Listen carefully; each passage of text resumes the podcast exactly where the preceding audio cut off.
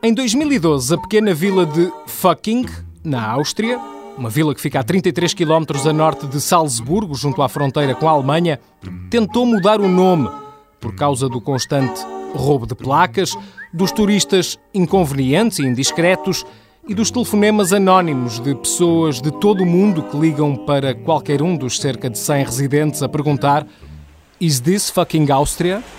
Hallo, österreichisches Touristeninformationsbüro, guten Tag. Do, do you speak uh, English? Yes, uh, uh, can I help? Oh, yes. I, I'm thinking of uh, visiting Austria. Was there anywhere in particular you wanted to visit? Um, well, friends have told me that fucking is fabulous. One moment, please.